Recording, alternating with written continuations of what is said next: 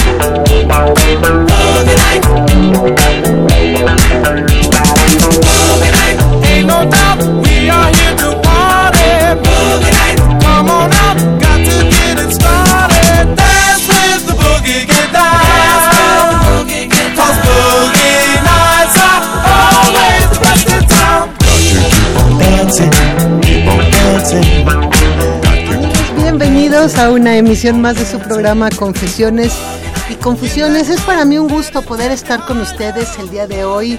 Y bueno, pues qué mejor que con mi amiga, compañera, eh, confidente, María Fernanda Martínez.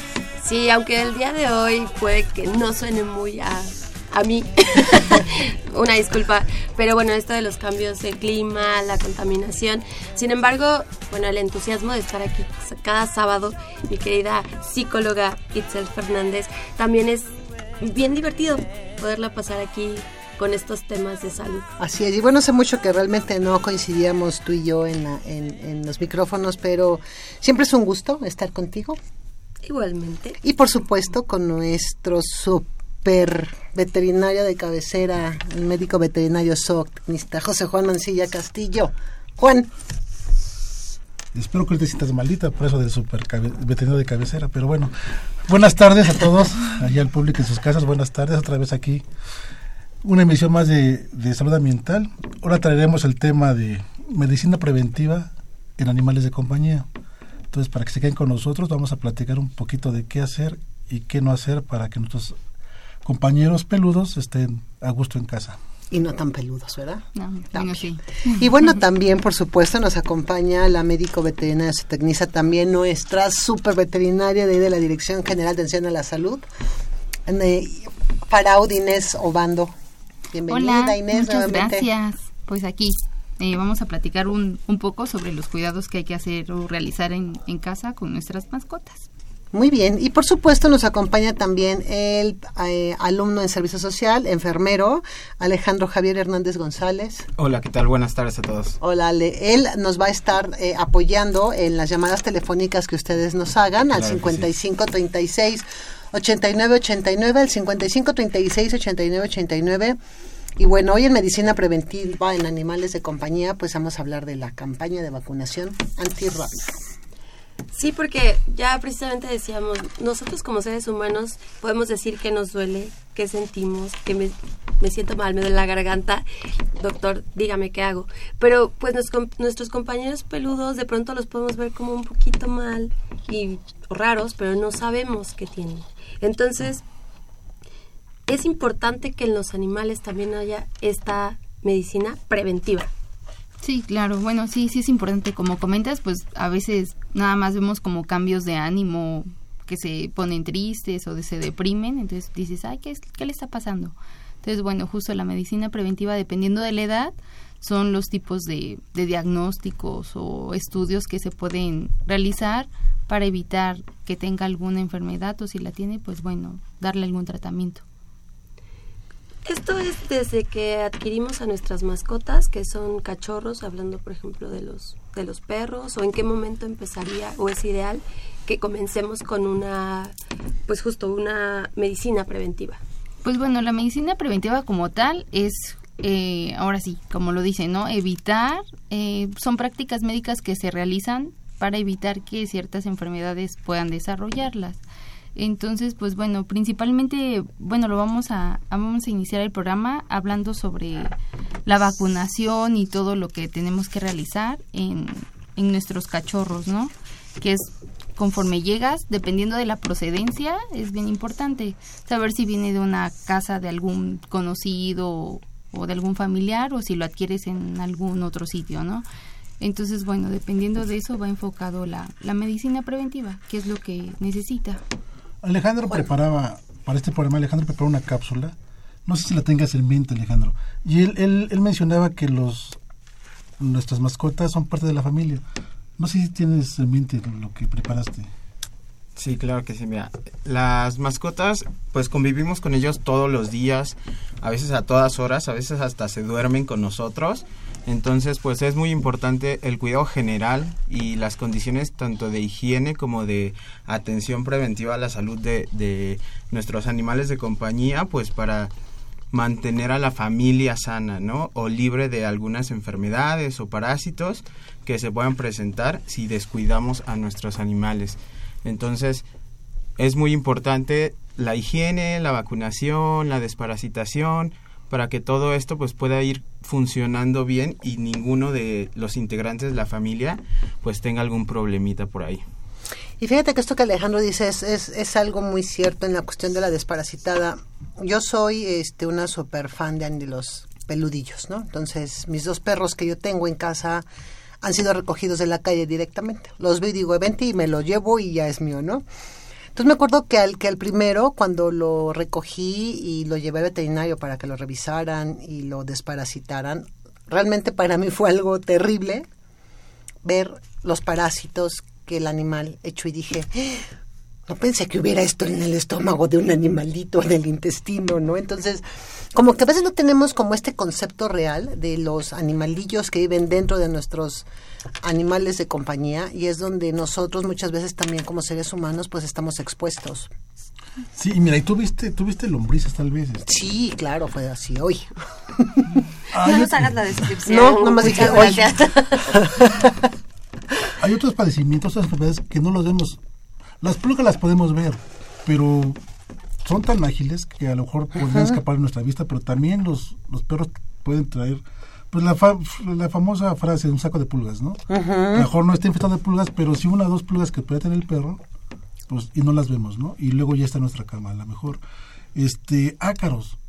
Ácaros tampoco los vemos y están en la piel del perro, en el pelo del perro y también ahí está, y la dejan en nuestros sillones, nuestros colchones, etcétera, ¿no? Entonces, como, como bien comentaba Alejandro, son una parte más, un miembro más de la familia.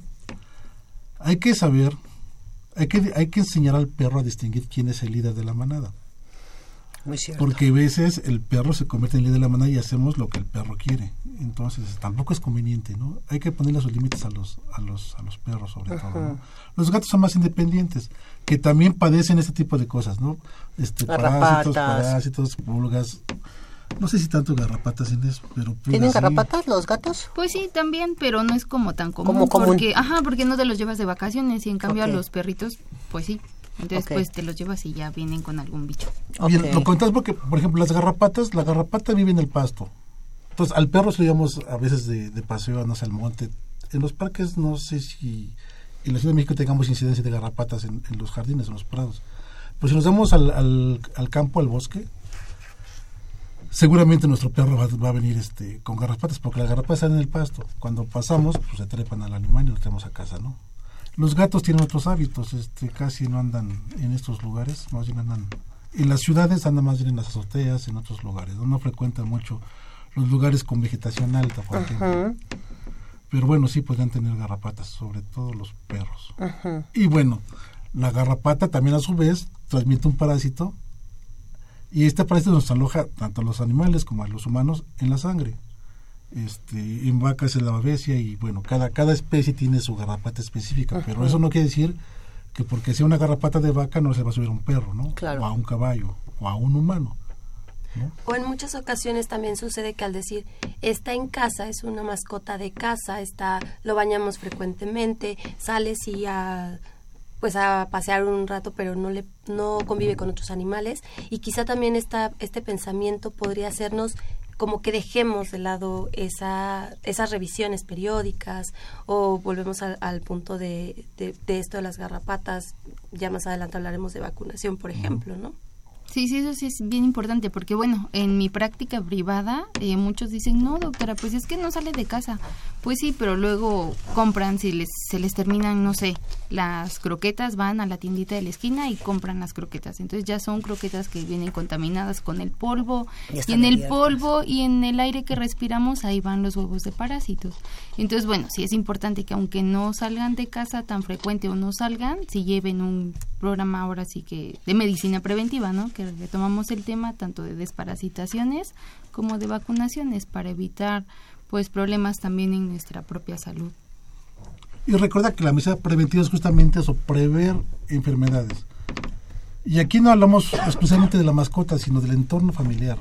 si, si mi mascota está, está saludable, yo voy a estar saludable, pero si yo tampoco soy una persona, ha sido a ir al médico, y yo también me enfermo, pues también le voy a pasar lo que yo tengo a, a mi mascota, ¿no? Entonces, la, la medicina preventiva en, en este caso, pues abarca tanto al, al animal como al, al entorno familiar ¿no? en el que vive. Y no sé si así lo hagas en, en consultorio. Claro que sí, dar recomendaciones sobre qué hacer y qué no hacer. Sí, claro. Sí, sí, eso sí.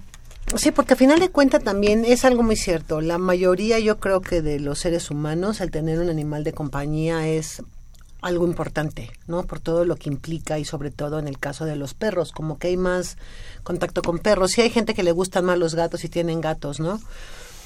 Sin embargo, esta parte creo que siempre se olvida muchas veces de no tener el cuidado con el animalito, de que traiga cabello corto, de que traiga sus, su- sus eh, uñas, sus uñas cortadas, ¿no?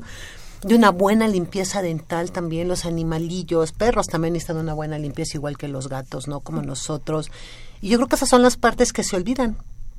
Sí, que son muy comunes, ¿no? Ver, bueno, que llega el, no sé, el perrito a baño o a consulta y, y tiene pues bastante sarro dental, ¿no? Entonces, bueno, y también es importante que sepan que todas esas bacterias pues causan problemas sistémicos, no solamente son bacterias que están en nivel de cavidad oral, sino que migran a través de la sangre y pues bueno, causan abscesos en hígado, en riñones, en, Para ellos, ¿no? para ellos, o sea, para ellos. Entonces, pues también es pues prevenir, ¿no? Con limpiezas dentales, estarles lavando los dientes en casa, todo, igual que nosotros. ¿A partir de cuándo en este caso puedes empezar con una limpieza dental para el perro? Pues depende mucho de la alimentación. O sea, las croquetas disminuyen la formación de, de sarros, pero bueno, luego hay muchas personas que les dan sobrecitos o latas, entonces la alimentación blanda favorece la formación de, de sarro dental. Entonces, bueno, ahí sí que por eso es recomendable las visitas periódicas con su médico veterinario para que vaya evaluando el nivel de formación de placa y ya irles programando su limpieza dental. Más o menos en promedio es como a los dos años cuando ya empiezan a tener ahí problemas de Empiezan a- sarro, pero bueno, en casa mínimo una vez al día o cada semana, pues estarles limpiando los dientes. Ahí la pasta con su eh, cepillo dental especial para, para perros y gatos, ya que la que te iba a pasta de humanos es tóxica por las cantidades de flúor que contiene, entonces por eso es que no debe de ser utilizado en, en animales de compañía.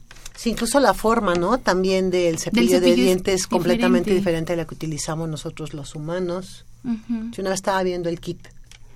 Pasta y cepillo y dije, wow, ¿no te hilo dental acaso esto? En este punto de la, de la limpieza de, de los dientes de los, de los perros, es, es muy frecuente, o no sé ahora qué tan frecuente sea, de que a los perros se les pica el tercer molar. Es muy frecuente que se les, se les como a los humanos les Caries. haga caries, igual, al- pero este es en el tercer molar. Y tiene una peculiaridad este molar de que fistuliza, y casi siempre fistuliza si son si son superiores siempre fistuliza hacia hacia lo que es la nariz no hacia los cornetes nasales y son unas, unos agujeros verdaderamente impresionantes ¿no? Sí, pobrecitos, luego piensan que, no sé, que es alguna infección en el ojo, porque es literal, bueno, entre el ojo y la nariz, donde se les hace, ajá, se les hace una fístula terrible y pues drena y hay comunicación de, pues de la boca con esa, claro. Y de la infección, ¿no? sí, por lo mismo de, del tercer molar. Mm. y lo que se hace pues es extraer el el, El tercer molar. Y para que no nos ocurran este tipo de cosas, porque la verdad suenan bastante feas y luego pobrecitos los animalitos, yo de verdad, uno sufre. Cuando ellos sufren, la verdad es que uno también sufre. ¿Cuál es eh, la periodicidad eh, recomendada para la visita al veterinario? Pues mínimo cada seis meses. De prefer pues es que depende también si hay niños chiquitos en casa, o sea, si es como dependiendo de cada familia, pero pues mínimo cada seis meses estaría muy bien que los que los llevaran a, A a sus chequeos, ajá, a sus chequeos cada cada seis meses. Y chequeos igual no solamente como el examen físico, que es de revisarlos desde la punta de la cola hasta la punta de la nariz, no, sino también hay que hacer estudios de sangre para ver si son anémicos, sus, en- bueno, que sería el hemograma, sus bioquímicas sanguíneas, para ver niveles de enzimas hepáticas, renales. A veces pensamos que por la edad es no, pues igual ya después de los cinco años ya pueden ser propensos a alguna insuficiencia renal o hepática, pero no, a veces hay enfermedades congénitas que así nacen, entonces desde muy chiquititos empiezan a tener problemas, entonces bueno, sí es importante que se hagan mínimo estos chequeos de sangre y de orina también una vez al año. Igual que nosotros, mínimo nuestros estudios, nuestros check-ups, pues una vez al año. Y yo creo que aquí tocas algo muy importante, Inés. Em, si conocemos a la persona que tiene un buen cuidado del, del animal que va a tener sus crías y sabemos que, bueno, es una persona cuidadosa, em, alimentó bien a la mamá durante todo el embarazo, entonces, bueno, sabemos que esos perrillos van a venir en buenas condiciones físicas, ¿no? Sí.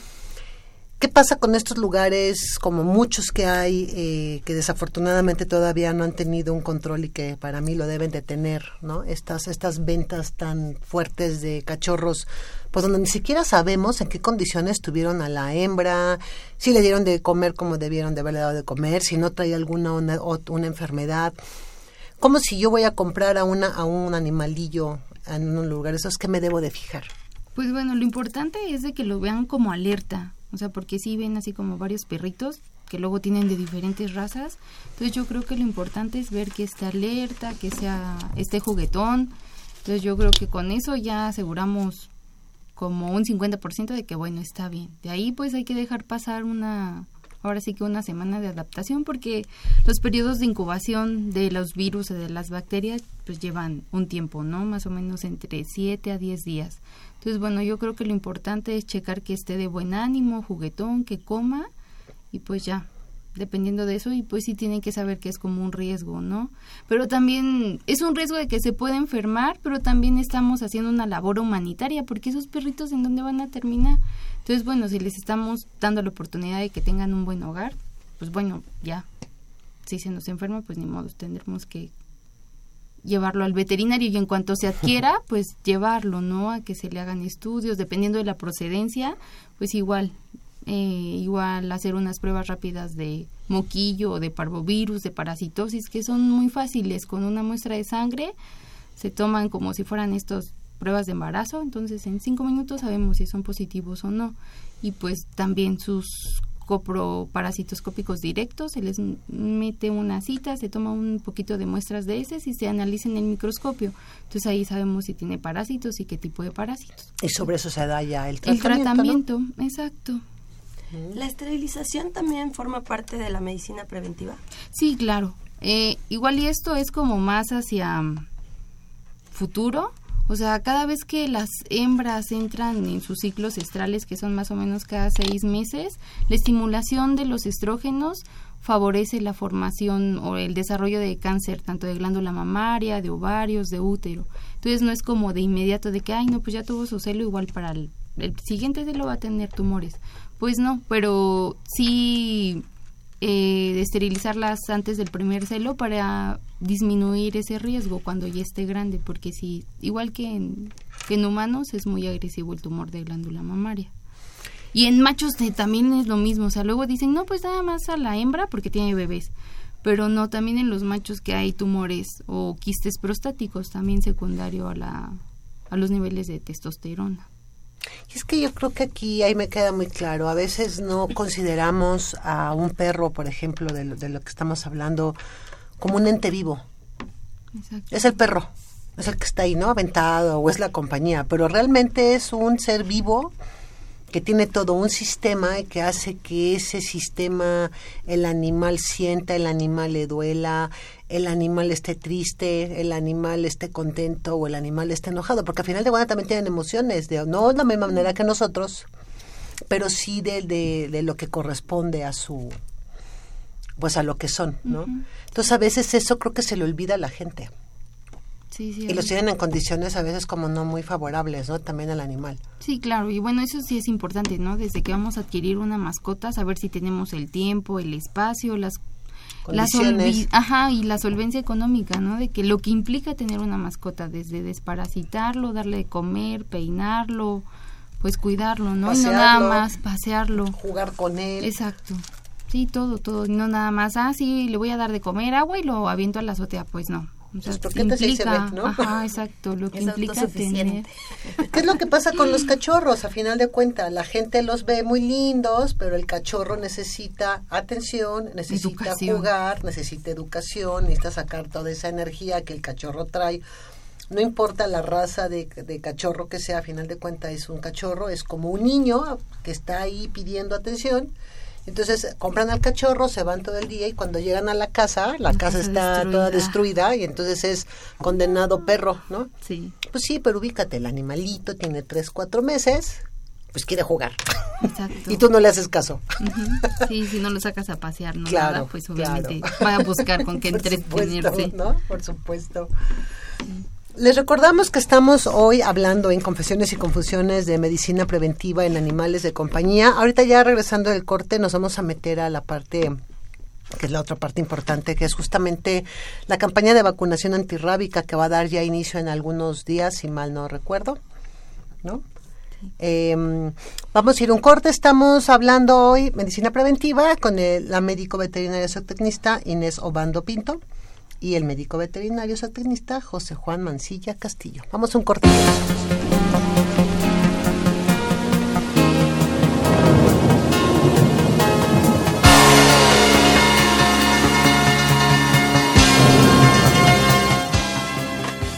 ¿Sabías que la mala higiene de tus animales de compañía propicia parásitos, bacterias y virus que podrían enfermar a tu familia?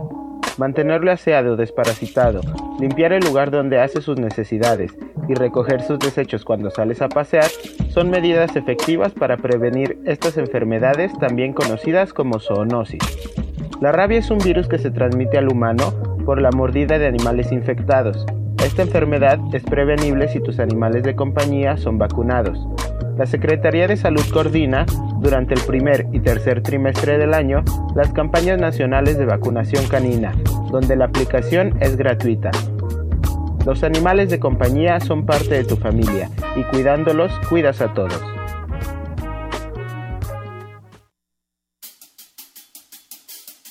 En la convivencia diaria con los animales domésticos, las personas están expuestas a contraer los padecimientos que estos animales sufren, como es el caso de la rabia y la leptospirosis, una enfermedad que los seres humanos pueden adquirir por contacto directo con la orina de animales infectados o con un ambiente contaminado por orina. En cuanto a la rabia, la disminución de casos en el país puede atribuirse a que se logró interrumpir la transmisión perro a perro y perro al hombre tras haberse instaurado desde 1990 en forma masiva y gratuita las Semanas Nacionales de Vacunación Antirrábica Canina y Felina. Sin embargo, este mal persiste aún en determinadas áreas geográficas, por lo que la vacunación es obligatoria.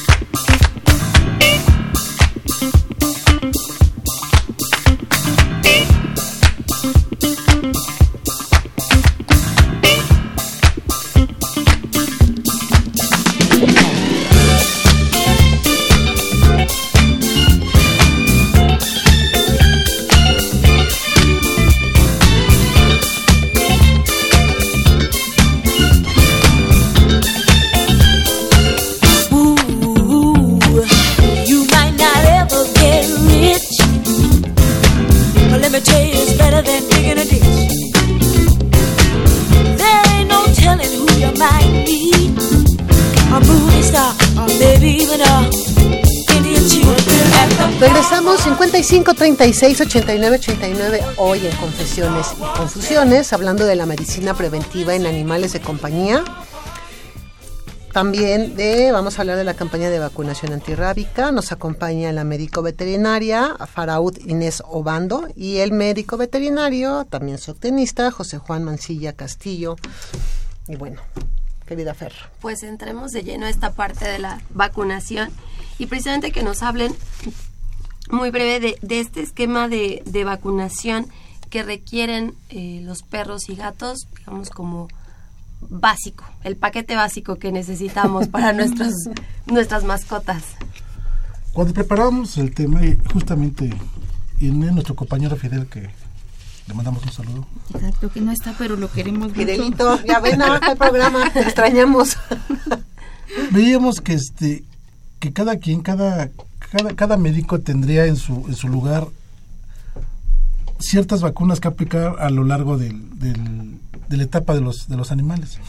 Y no tiene que ser precisamente la misma. O sea que no hay una receta porque hoy es febrero, vamos a aplicar tal o cual vacuna.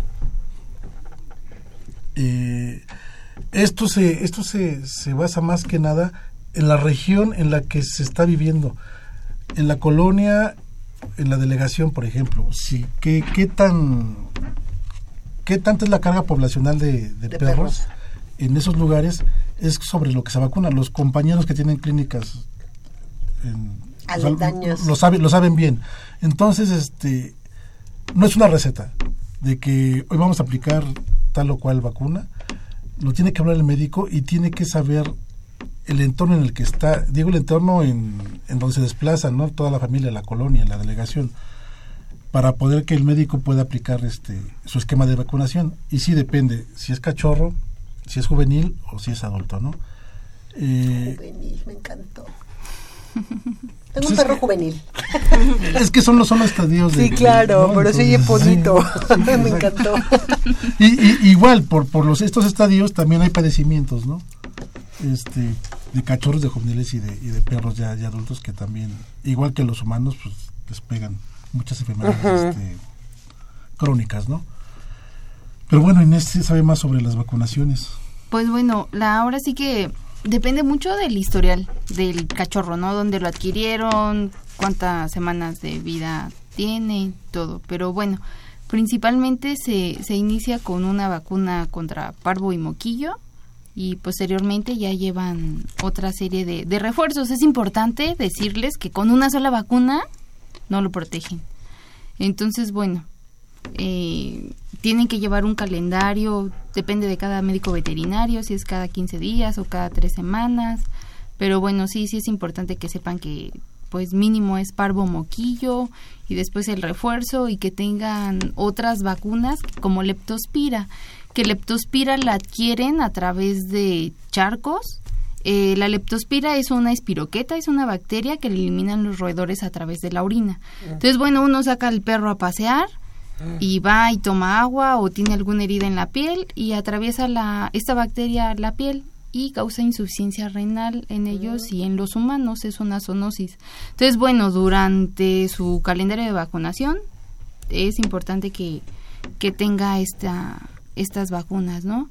Eh, también dependiendo en donde vivan, eh, si ah, viven en el Ajusco o en esas zonas en donde hace mucho frío, es importante que tengan la vacuna de bordetela, que es como si fuera la de influenza Mm. en los humanos, que causa tos de las perreras. Luego cuando vemos a los perritos ahí con su collarcito de limones, pues bueno, y que andan con una tos terrible, es secundario a, a bordetelosis. Entonces, bueno, también esa es una vacuna importante que tengan. La de la rabia, que por normatividad, pues la tienen que, la, se las tenemos que aplicar una vez al año. Y también igual hay una vacuna de yardia, que si viven, no sé, en zonas donde hace calor, pues bueno, es importante porque también se transmite al humano y causa vómito y diarrea con sangre. Es como si fuera casi, casi parvo o moquillo, pero... Pero bueno, no es tan es severa porque es claro. una es una coxidia, entonces, pero sí es importante que, que los que se vacunen. Tenemos, perdón. Inés trató un tema importante, no es con una sola vacuna.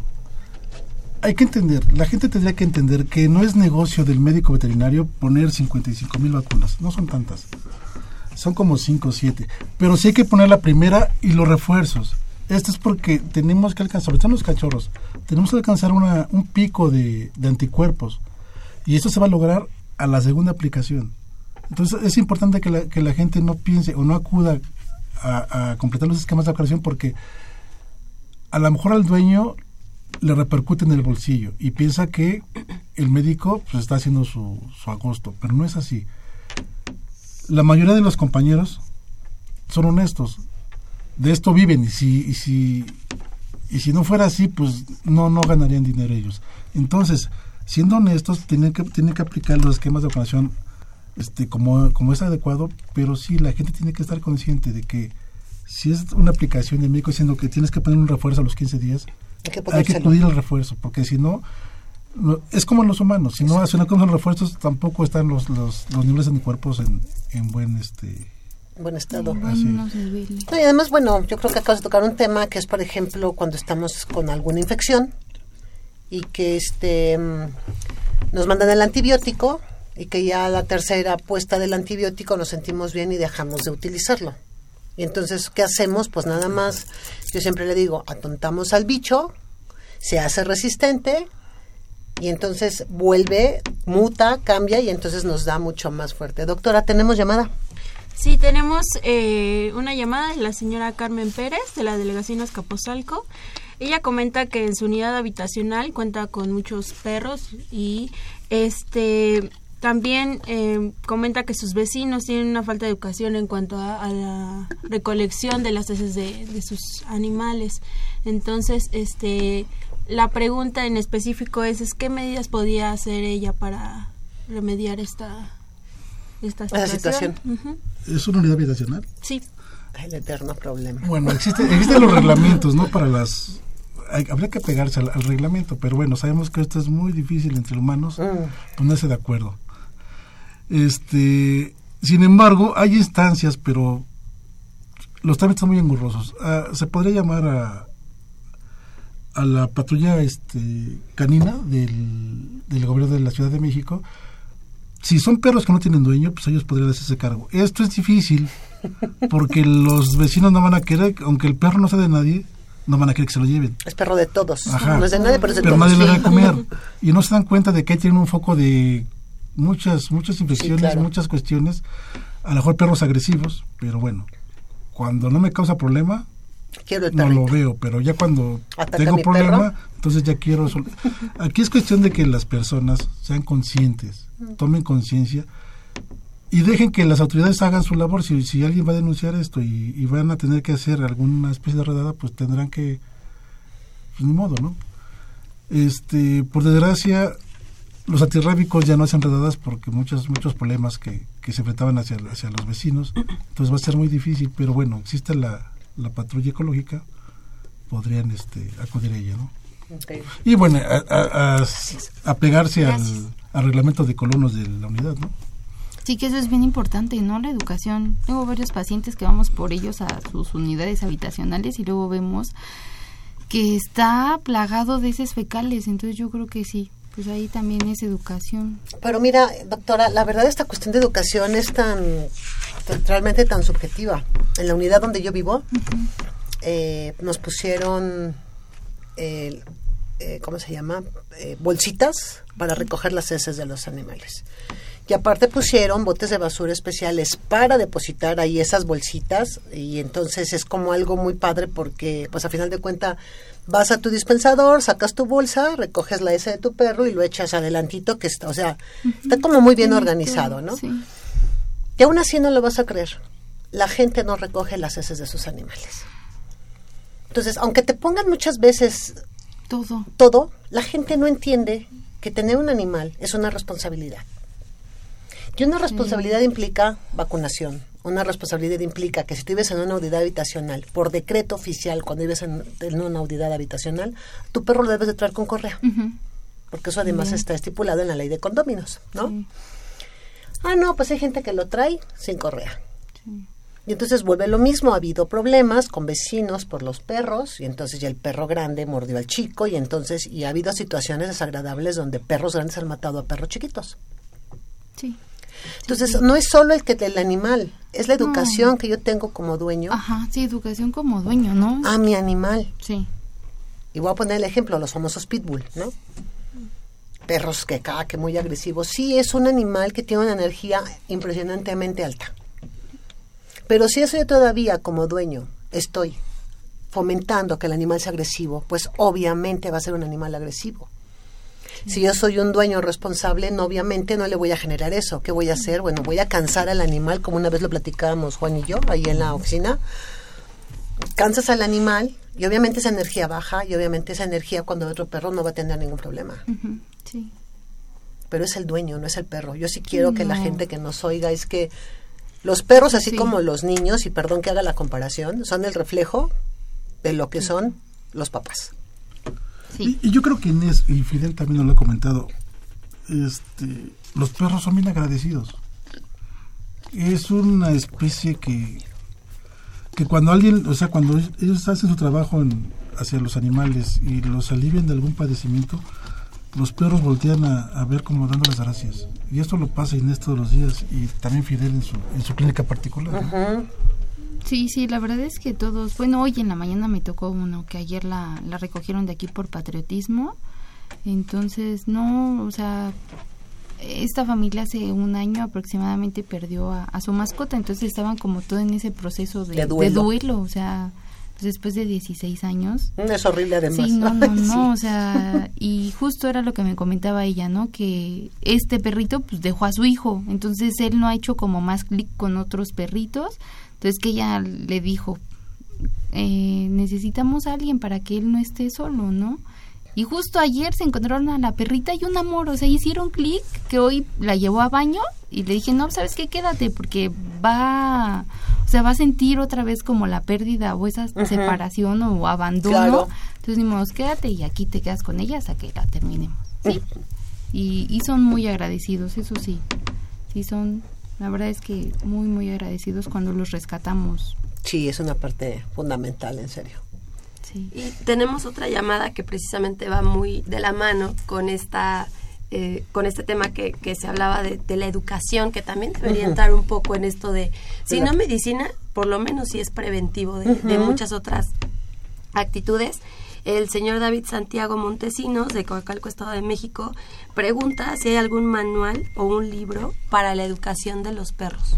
Pues eh, sí hay un manual que es muy práctico que se llama Manual para el Cuidado del Perro, que es de Elsa Flint, entonces viene como muy muy muy práctico ahora sí que todas las recomendaciones de vacunas, desparasitación, eh, que cómo sacarlos a pasear y cómo pues ahora sí que nosotros cómo comportarnos para evitar que vayan escalando y luego por sobreprotegerlos, él sea el que manda en casa, que luego es muy común que pase. Que suele pasar. y el Sí, perro ya no te deja ni entrar a tu casa, ¿no? Y además la gente le empieza a tener miedo al animal. Sí, ¿no? Que es lo peor, ¿cómo? Entonces el perro, con esa inteligencia que maneja, dice, ah, ya te caché, que ya, ¿por aquí mando. Sí. Entonces anda ahí asustando a los dueños, ¿no? Sí, sí, es complicado, pero bueno, aquí nos da bastantes tips. Y si no, pues hay, aunque suene a comercial, pero bueno, el Hazlo, ¿no? entrenador de perros de César Millán también tiene un, un, un libro, entonces también es muy bueno y práctico para, ahora sí que para las dudas que salen en, en cuestión de cómo ir educando a un cachorro. Y lo que hay que entender es que, bueno, nosotros somos al, el que manda, nosotros somos al que controlamos al, al perro, ¿no? Nosotros somos los que tenemos que ser los alfa, como se dice. Y el perro no puede ser el alfa. Si viviera en una situación libre, este, salvaje, bueno, pues ahí obviamente, como dicen, el líder de la manada es el alfa y es el que manda, ¿no? A la manada. Pero en el caso ya cuando el, cuando el perro se empieza a domesticar y empieza a tener ya contacto con, con el ser humano, pues de modo, el perro aquí le tocó ser no el líder de la manada, sino ser el que obedece al líder de la manada, que somos nosotros. Porque en serio, luego esta, cuest- esta cuestión donde visten a los animales, que les ponen las falditas o el gorrito, las o las botitas. botitas para que no se mojen las patas. ¿no? Los Dice traen en carreola. Los traen en carreolas. Digo, por favor, en serio, no los hagan inútiles a los animales. Y a veces por su salud tampoco es tan bueno. Los perros tienen que caminar. Claro. Exacto, si son cachorros tienen que ejer- si- ejercitar sus músculos, sus fortalecer su, su estructura sistema ósea, óseo también, porque si ¿no? no, bueno, ah, cuando sean grandes van a tener problemas de plomo, van a tener las, las patitas chuecas, ¿no? o lo- o los, las uñas en garra y se van a lastimar los, los cojinetes. Entonces, sí lo quiero mucho, pero hay que hacer lo que camina, el perro tiene que caminar. Sí, tienen que hacer actividad, ¿no? O sea, pues es parte de su naturaleza, no podemos humanizarlos, o sea, son perros, los amamos, los queremos, pero no tenemos que perder esa visión de que pues tienen sus actividades propias de su raza o de su especie, ¿no? El otro día veía un video de un perro que le dan chupón. Y entonces el perro está haciendo la succión del chupón. Y entonces digo, perros con chupón y perros en carreola, algo estamos haciendo mal los seres humanos para que estas situaciones estén pasando, porque no es algo normal, ¿no? O sea, ¿a dónde se traslapa ya la parte de cuidado de un hijo podría ser a un, a un, a un perro? Y digo, la verdad es maravilloso tener perros. Yo desde muy niña tengo perros soy súper defensora también de los, de los, de los perros. Sí me angustia saber la cantidad de perros callejeros que hay. Son millones de perros callejeros que hay en, en, la, en, en- en la ciudad, en la, en- y no solo en la ciudad, sino también en el Estado de México. Y no hay todavía una política realmente que haga algo con esta situación. Estaba leyendo hace poco que, bueno, ahora ya no los van a sacrificar, sino entonces los van a recoger, los van a esterilizar y los van a regresar otra vez a la calle, ¿no? Entonces, yo creo que ese no es la solución. ¿Qué sería más cruel, no? Claro, o sea, ya te opero, te dejo ahí y que te opero ¿En y a los dos días te vuelvo a aventar para que se te infecte y entonces, o y sea, mueras de infección. no es tampoco la solución, tampoco la solución, eh, obviamente, sacrificar a un animal.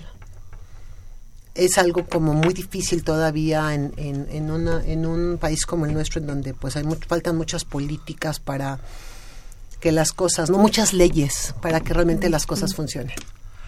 Sí, yo creo que para evitar el gran número de perros callejeros, pues hay que empezar por los humanos. Si tengo yo mi mascota, pues esterilizarla. Si no quiero tener problemas, pues la esterilizo y, ya no hay reproducción de- de animales. Y si los perros están en la calle, pues hay mucha gente que, que les gusta recoger, recoger, recoger, recoger muchos perros de tal forma que su casa se convierte en albergue, ¿no? Que también es un problema de salud pública hacia ese domicilio y hacia los cuatro que están alrededor de él, ¿no? Los vecinos también padecen porque pues a lo que huele ahí, ¿no? Claro. Las, no sé. Todo. Entonces sí hay que ser aquí muy conscientes de que si yo, a mí me gustan lo- los animales y yo tengo uno, pues yo lo voy a cuidar para que no tenga o no esté favoreciendo este, este tipo de situaciones, ¿no? Porque además hay muchas personas que tienen a los perros nada más porque van a espantar Sí, para a que la- me cuiden, ¿no? Para que vean que la casa no está sola. Pues sí, pero ¿y los cuidados que tú le vas a dar a ese pobre animalito? ¿Dónde quedaron? Yo quisiera tocar ahorita ya justamente qué importancia tiene la campaña de vacunación antirrábica, porque obviamente se aplica cada año, ¿no? Y creo que es en época justamente cuando empieza ya la parte del calor. Sí, sí, eh, comúnmente, el, bueno, el programa de vacunación antirrábica que, que se da a nivel federal son dos veces al año, que es a finales de marzo, principios de abril, y a finales de septiembre y principios de, de octubre. Entonces, bueno, pues aquí saber la importancia, ¿no? De la enfermedad, todo lo que puede causar y que el primer vector para que el humano se contagie de rabia, pues son los perros. Entonces, bueno, esa es la, la importancia de, de la vacunación que se realiza dos veces al año. Antes, bueno, comúnmente lo relacionan con el calor, el calor medioambiental, eh, pero no es tanto, sino porque también en esta temporada de primavera entran las perritas en celo, entonces es por eso que se dan ahí como las peleas y todo, entonces como que ese es el, el antecedente de no, es que ya, va a ser calor, pero Ya que viene el calor, hay que ya viene el vacunarlo". calor y hay que vacunarlo, pero no tanto por el calor medioambiental, sino porque entran en celo las perritas, entonces bueno, empiezan ahí a pelearse por, por la hembra. Entonces ves en la calle jaurías de perros atrás de una perrita, Ay, ¿no? sí, o sea, esa chica, mediano, grande, la, de, de- de talla, y todos los Y perros todos. atrás. Y esto favorece justamente la aglomeración de perros y favorece las peleas. Si uno de esos perros pudiera estar enfer- enfermo de rabia y hay peleas, pues va a transmitir la rabia tras la mordida a otros perros y así se va y podría estar el riesgo de que estos perros muerdan a una, a una persona y la rabia en humanos pues también es mortal, ¿no? Características de la rabia. Pues bueno, eh, comúnmente es cuando son rabia fúrica. Bueno, hay dos tipos de rabia. La paralítica, que la, son los portadores, los roedores, que ellos cuando llegan a tener rabia van y se aíslan. Y es poco probable que los humanos nos contagiemos de ese tipo de, de ¿Esa rabia. se llama rabia qué?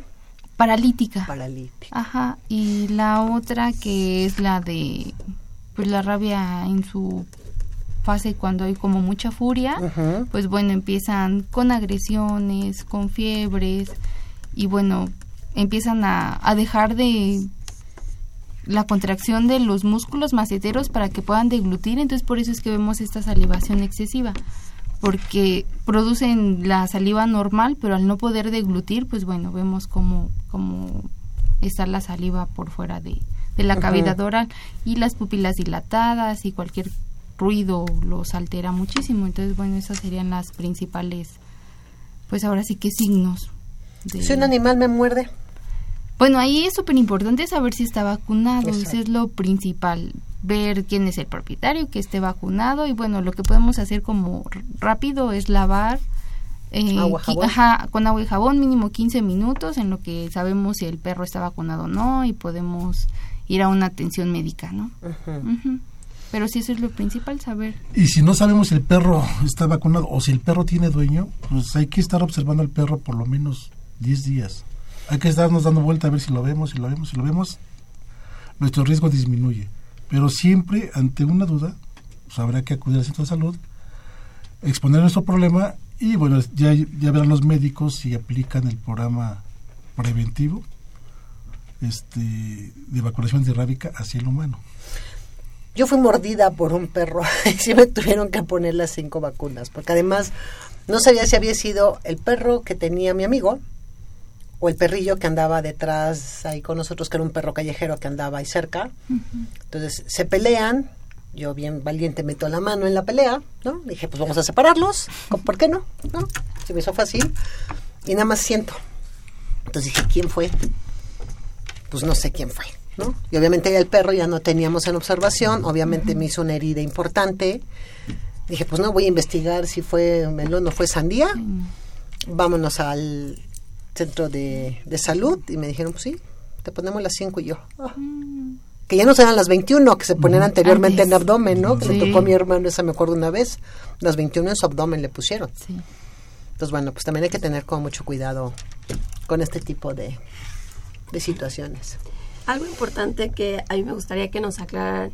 Cuando se da la campaña de vacunación, es muy común que estén por las calles voceando. Em, se aplica a la, cualquier dueño de perro Se gato. compran- ah, no. No, esa es en otra época. Ese es diario. Em, que, que aplican la, la vacuna. Pero sí he escuchado muchas personas que dicen, no se la pongas porque es pura agua, han matado perros. Entonces, ¿cómo yo como dueño, cómo sé que esa persona sí trae las, las vacunas correctas y a mi mascota no le van a afectar, va a ser un bien? Bueno, uno yo creo que es, perdón, doctor. Ah, bueno, es que no te cobran. Es que muchos van y tocan y quieren su vacuna, son 50 pesos o 10 pesos, no sé.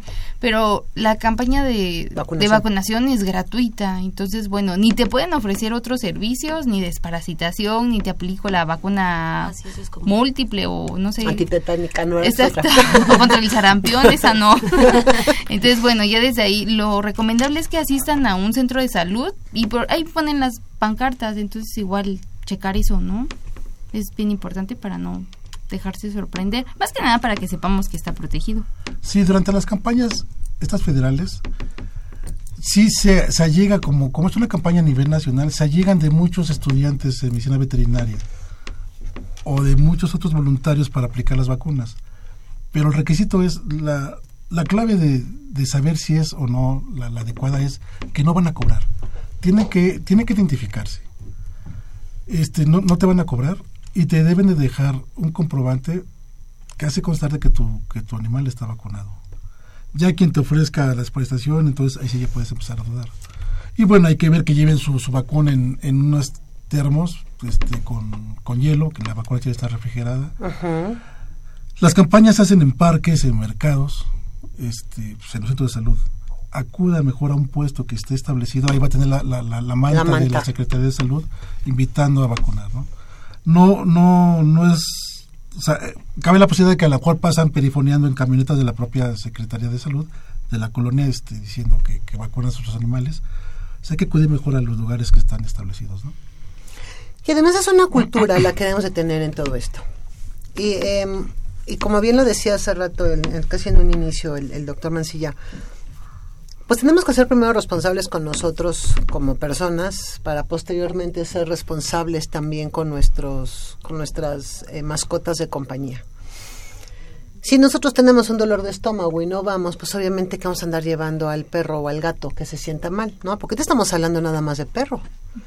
Pero también los, los felinos también tienen enfermedades, características de la raza y mucha gente también tiene gatos en, en- en sus casas. Entonces creen que porque los gatos no salen tampoco son portadores, como bien decía Fer, de, de alguna enfermedad que sea transmisible para el ser humano o que realmente lo ponga en riesgo al animal para generar o una enfermedad o hasta la muerte. Sí, claro. Bueno, sí, eso es importante, ¿no? Saber de que también ellos nos pueden transmitir parasitosis o en ellos propios eh, son enfermedades específicas de especie, leucemia y sida. Entonces es importante que sepan eso. Que es, Leucemia. Es mortal.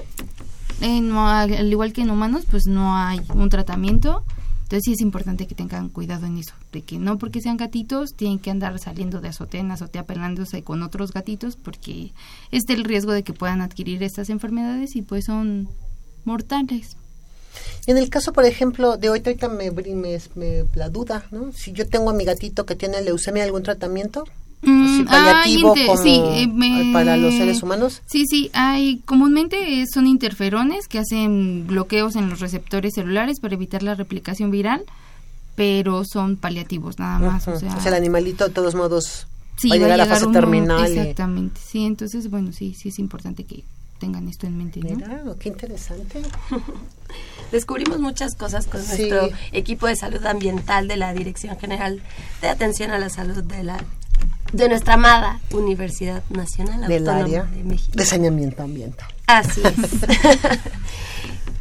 Eh, creo que ya nos tenemos que despedir, ¿verdad, todos, eh, Jesús? Ruiz Montaño. ¿O todavía tenemos tiempo? Unos minutos para que nos ¿Minutos para despedirnos o ya? la, para que la médico veterinaria Inés Obando Pinto y el médico veterinario zootecnista José Juan Mancilla Castillo. Muchas gracias por haber estado esta tarde con nosotros en Confesiones y Confusiones. Pues no, este, siempre es un placer platicar con ustedes. Yo ahora Inés es la experta y pues es un No. orgullo trabajar Claro. Ahí vamos. Claro que es la experta. Sí, muchísimas gracias. Pues bueno, gracias por por escucharnos. y pues bueno, aquí estaremos para la siguiente. Y acudan a las, a las campañas de vacunación antirrábica, es importante, este, es una enfermedad mortal. Entonces, por favor, acudan, acudan con sus mascotas. Y lleven su, su cartilla de vacunación. Realmente los veterinarios les van a dar siempre su cartilla de vacunación. Incluso nos les quitan hasta la etiqueta a los frasquitos y se la pegan y ponen la fecha y cuando les toca la siguiente Vacuna. aplicación. Entonces es como muy importante que sí realmente tengan estos cuidados con, con nuestros con nuestros animalitos. Los cuidamos a ellos, nos cuidamos nosotros y además cuidamos a los que están a nuestro alrededor. Hay que ser muy conscientes y muy responsables, disciplinados también. Así es, quiero agradecer a Fer que estuvo con nosotros. Muchas gracias. Ya la próxima semana nos escucharemos aquí con una voz más ¿No renovada? A Crescencio, muchísimas gracias, como siempre apoyándonos en los controles, en la música, bueno, el señor de la voz bonita que ahorita ya va a dar la entrada a la siguiente pieza musical. Por supuesto, a Inés Obando por haber estado con nosotros. Gracias. Muchísimas gracias. A, a Juan Mancilla, Gracias. un gusto. Y Alfredo Pineda, te mandamos un saludo. Esperamos verte ya muy pronto. Te mandamos un gran abrazo. y estamos al pendiente de ti. Muchísimas gracias a todos ustedes que hacen posible que sábado con sábado estemos aquí con ustedes. Esto fue Confesiones y Confusiones. Que tengan un excelente fin de semana.